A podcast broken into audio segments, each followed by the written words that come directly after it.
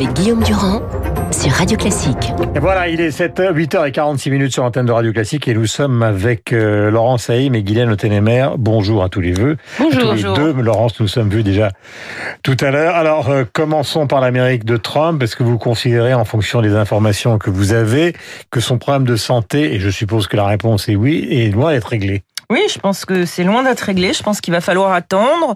Euh, je pense que dans le coronavirus, d'après tout ce que les médecins américains et français disent, il y a toujours une phase où on est malade, on a de la fièvre, ensuite ça va un peu mieux, et puis ensuite il peut y avoir une rechute.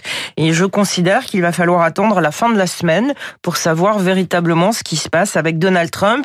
Il y a beaucoup d'omissions de la part des médecins. Ils ne mentent pas, mais ils ne répondent pas à des questions précises, notamment sur la fièvre, notamment sur les clichés pulmonaire de Donald Trump. Mhm. Et encore une fois, attendons la fin de la Alors, semaine. S'il était au tapis, euh, je me fais l'avocat du diable avec vous, Laurent. S'il était au tapis, il n'aurait pas pris sa voiture, il n'aurait pas fait un signe euh, du haut du il balcon. Il est sous un traitement expérimental qui a il été. s'appelle le Ré. Le, Régéné... le Euh, ils l'ont, ils ont appelé vendredi. Ils devaient être suffisamment inquiets. Ils ont quand même appelé le PDG de cette entreprise qui fabrique ce médicament pour le débloquer en urgence. Donc le président des États-Unis a servi de cobaye à ce traitement expérimental. Euh, ils ont utilisé un autre médicament avec l'OMS qui a dit que le, ce deuxième médicament utilisé n'était utilisé que dans les cas extrêmement critiques et sévères. Ils font toute une association.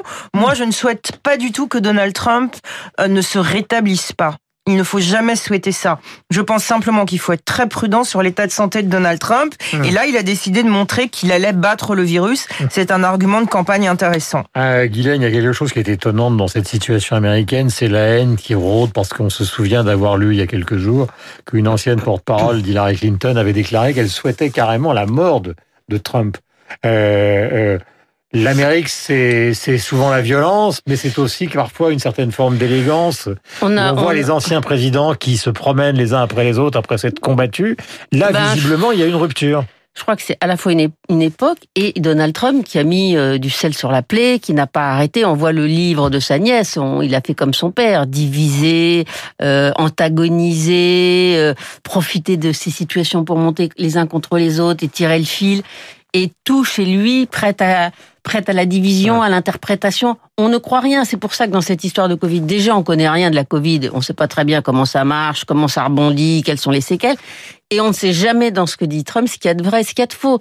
Donc c'est, on n'a pas confiance. Donc on, euh, et tout est du coup non pas sur la raison, mais sur les sentiments. Mmh. Moi, j'ai vu des gens qui voulaient trinquer parce qu'il avait la maladie, euh, il y avait euh, Trump était malade et souhaitant, comme vous le disiez, euh, qu'il passe l'arme à gauche. Mmh. Donc, on est dans le sentiment et pas dans la raison. Et c'est depuis le début de son son mandat, mmh. Trump attise les passions, attise le cerveau primitif, celui des des des, des passions tristes, des haines, des des des des, des, des, comment dire des, des choses préconçues. Ça s'appelle populisme. Voilà, voilà. Mais oui, mais j'explique ce que c'est que le populisme. C'est vraiment aller tirer dans le fond des gens vraiment ce qu'ils ont de plus primaire. À gauche, en tout cas à la gauche américaine, c'est le Parti démocrate. Le problème, c'est que au fond, euh, le problème, c'est Joe Biden, hein, qui a 77 ans, encore à 78 en novembre, qui s'est fait tester trois fois depuis six jours.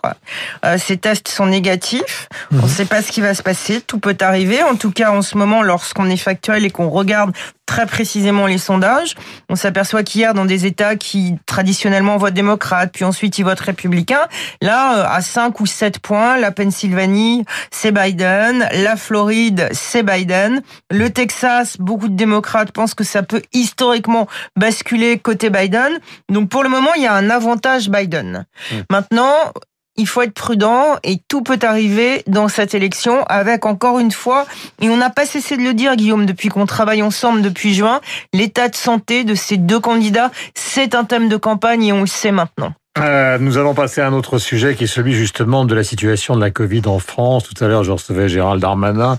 Vous avez probablement lu dans le Parisien cet article assez incroyable sur les faits qui sont en train de se développer à Paris. En fait, depuis le début, Guylaine, il y a cette espèce d'idée chez les responsables politiques qu'il ne faut pas stigmatiser les jeunes. Je parle dans la deuxième phase du Covid. Or, qu'est-ce qu'on voit? Que les fêtes, que les facs sont fermées pour une grande partie d'entre elles que justement, si on ferme les bars, c'est parce qu'il y a eu cette, cette mode venue d'Angleterre et des pays anglo-saxons du beach drinking, c'est-à-dire qu'on sort du bureau et on va boire, on fait connaissance, etc. Et qu'en fait, on a beau tourner autour du sujet, la deuxième phase passe en grande partie à travers justement les jeunes qui sont dans une sorte de transgression. Alors, c'est pas du tout de ma part une volonté de les stigmatiser, mais c'est une réalité qui est décrite par les épidémiologistes. C'est très difficile de dire à 25 ans, euh, de vivre à 25 ans pendant des mois et des mois euh, sans voir les copains, euh, sans s'arrêter à un bar et rentrer directement dans sa petite chambre d'étudiant. Après le confinement en plus. Après le confinement. Et cette situation risque de durer. On dit que ça pourrait, cette espèce de semi-confinement pourrait durer une, une, année, voire plus. Donc c'est vrai qu'à un moment, quand vous avez 20-25 ans, vous évacuez ça et vous vivez au présent. Souvenez-vous de vos 20 ans, vous pensez pas aux conséquences toujours de, de vos actes, etc. Vous êtes euh, vraiment dans l'envie de vivre et de découvrir. Et puis, je trouve que du côté du gouvernement, bon, on a des, des, dirigeants qui sont sans doute habitués à faire des plans sur la comète avec des tableaux Excel sur la projection du budget et de la dette à 25 ans avec les taux d'intérêt, etc., qui sont capables de vous faire des arrêts du Conseil d'État absolument compliqués sur 50 pages. Mais on a l'impression que sur la gestion euh, juste euh, de, de, choses humaines, de choses pratiques qui demandent euh, juste comme un chef d'entreprise ou un, père de famille doit gérer le quotidien. On a l'impression que là, il leur manque un sens. Et on, on, quelquefois, on se dit vraiment, euh, voilà, c'est absurde, quoi. Euh, et c'est euh, un discours à la nation qui a été raté depuis le début. Mais depuis le début, mais, quand ils ont commencé à dire que les masques servaient à rien, euh, ensuite quand ils ont commencé à dire il faut, euh, on a le droit d'aller faire du footing dans un bois sans masque, mais si si vous marchez à côté en promenant votre chien, vous devez avoir un masque. C'est des petits détails, mais, ça veut dire que ça veut dire que les gens n'ont pas confiance dans ce que dit le, le gouvernement. Alors ça, c'est un, un vrai problème. Quant aux jeunes, c'est très difficile à canaliser. Et on sait très bien que ben c'est pas c'est pas étanche. Les jeunes ne sont pas que entre eux, donc évidemment euh, ça déborde sur euh, bah, bah, tous ceux qui sont autour. Et la famille quand ils rentrent chez eux, évidemment. Euh, concernant par exemple l'État de New York, Laurence, on a vu que par exemple Brooklyn et une partie du New Jersey ou du Queens, je sais pas, avaient été totalement reconfinés par oui. Como. Il y a le maire de la ville qui a annoncé il y a deux jours qu'il y a neuf endroits à New York qui sont totalement reconfiné et New York est dans un état absolument terrible. J'en parlais avec Guylaine avant de rentrer dans ce studio. Il y a 46% de chute immobilière en ce moment à New York. Les gens quittent New York et c'est quelque chose qu'il faut dire parce que New York est en train de changer. La classe moyenne ne peut plus vivre à New York, ne veut plus vivre à New York. La violence a augmenté. En ce moment, ce qui marche, c'est une ville comme Austin où les New Yorkais partent au Texas, les jeunes partent à Austin et aussi Palm Beach où les appartements, il y a des condos qui ne sont pas chers. Une partie de la classe moyenne est en train de quitter New York pour aussi mmh. aller à Palm Beach, en Floride, dans ce comté-là. La situation à New York n'est pas bonne il y a l'épidémie qui reprend, il y a énormément de violence, il y a énormément de drogue, il y a énormément d'insécurité. Il y a des gens qui vous disent quand vous les appelez que lorsqu'ils sont Upper West Side, ils ont devant eux des gens qui fument de l'héroïne et que ça leur rappelle le New York des années 70. Alors maintenant, il faut se dire, est-ce que New York un jour repartira? Parce que New York, c'est toujours repartir. On l'a vu après le 11 septembre, on l'a vu après une récession, mais là, les gens quittent vraiment New York et pour le moment, ils ne veulent pas revenir. Voilà, il est 8h55 sur l'antenne de Radio Classique. Merci à, à, vous deux. Nous allons nous intéresser à la musique classique qui va être le droit fil de toute cette journée à 23h. Francis Drezel fera le disco portrait euh, d'Hélène Grimaud. Euh, la voici, je demande ça à notre bien-aimé réalisateur, dans l'adagio du concerto pour piano numéro 23 de Mozart, Hélène Grimaud.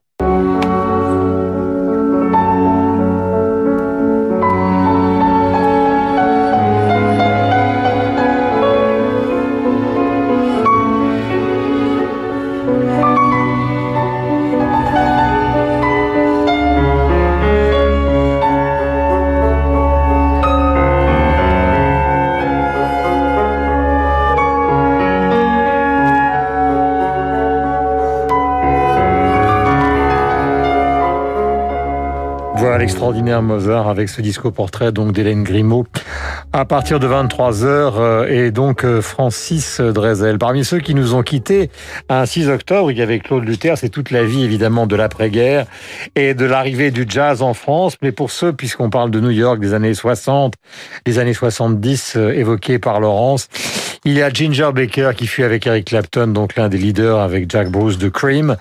Euh, Ginger Baker fut un des grands batteurs venus du jazz. Vous avez l'émission de Laurent Deville euh, sur l'antenne de Radio Classique tous les soirs. Et passé donc au rock and roll psychédélique avec cet extrait et la guitare d'Eric Clapton.